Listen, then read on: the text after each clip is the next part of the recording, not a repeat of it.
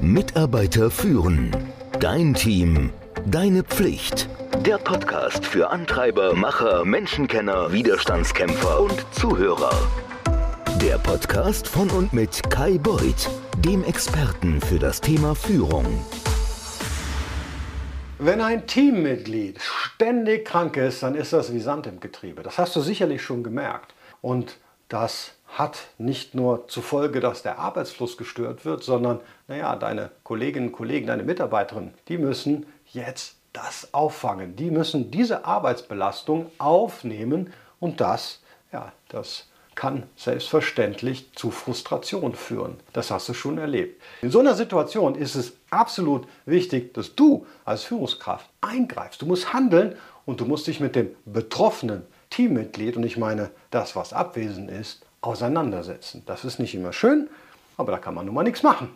Du hast Mitarbeiterinnen und Mitarbeiter, die oft krank sind, dann ist das natürlich hier genau dein Beitrag. Sprich mit ihnen. Es ist überhaupt kein Tabuthema, es ist auch nicht verboten. Und wichtig, rede nicht nur nach Krankheiten mit ihnen, also grundsätzlich, sondern immer nach einer Abwesenheit, wenn die von einem Seminar kommen, wenn die vom Urlaub kommen. Das lockert ohnehin das gesamte Teamgefüge auf und zeigt, dass du Interesse an deinen Mitarbeiterinnen und Mitarbeitern hast. So, du fragst dich, wie du das Gespräch nach einer Krankheit führst. Naja, je länger jemand fehlt, desto mehr Zeit solltest du auf jeden Fall einplanen. Wenn ein Mitarbeiter nur wenige Tage nicht da ist, dann reicht hier ein kurzes Hallo, alles wieder gut bei dir? Hat die Arbeit damit zu tun, dass du krank warst? Nee? Boah, super, willkommen zurück. Viel Elan bei der Arbeit. Das reicht völlig. Doch wenn jemand zwei Wochen oder länger fehlt, dann würde ich ein längeres Gespräch einplanen. Zeige, dass du froh bist, diese Person wiederzusehen. Frage, ob sie wieder fit ist. Erkundige dich, ob die Arbeit der Auslöser war. Informier die Person, was während der Abwesenheit passiert ist. Teile mit, welche Aufgaben anstehen und frag, ob du noch was für das Wohlbefinden tun kannst. Die Botschaft, die du damit aussendet, ist, ich habe bemerkt, dass du nicht da warst. Dein Wohlbefinden ist mir wichtig, lass uns darüber reden. Und es gibt drei Fragen, die du nie vergessen solltest in so einem Gespräch. Drei. Wie geht es dir? Das zeigt dein Interesse. Bist du wieder voll dabei oder musst du am Anfang noch etwas kürzer treten? Das zeigt deine Fürsorge. Hat die Arbeitszeit zur Erkrankung beigetragen?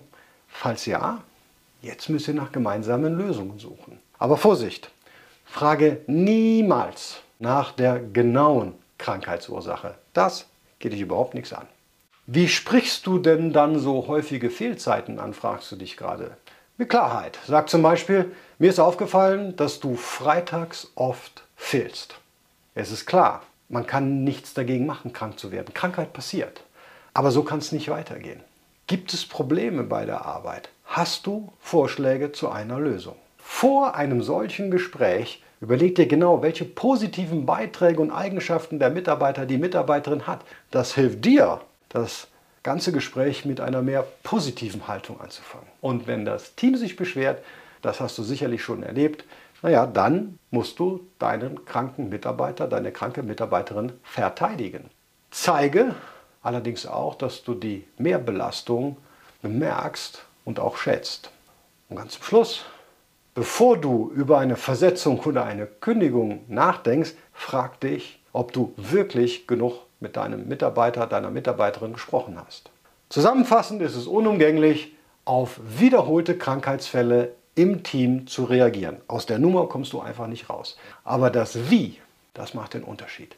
Ein offenes, sympathisches Gespräch kann, ja, wie soll ich sagen, kann Licht ins Dunkel bringen. Und zwar sowohl für den Mitarbeiter und die Mitarbeiterin als auch für das Team. Und das Wohlbefinden jedes Einzelnen in deinem Team ist der Schlüssel zu einer gesunden, produktiven Teamatmosphäre. Deine Rolle als Führungskraft ist dabei entscheidend. Zeig Verständnis, sei proaktiv und handle im Sinne aller Beteiligten. Dir eine tolle Woche noch. Mitarbeiter führen. Dein Team. Deine Pflicht. Der Podcast für Antreiber, Macher, Menschenkenner, Widerstandskämpfer und Zuhörer. Der Podcast von und mit Kai Beuth, dem Experten für das Thema Führung.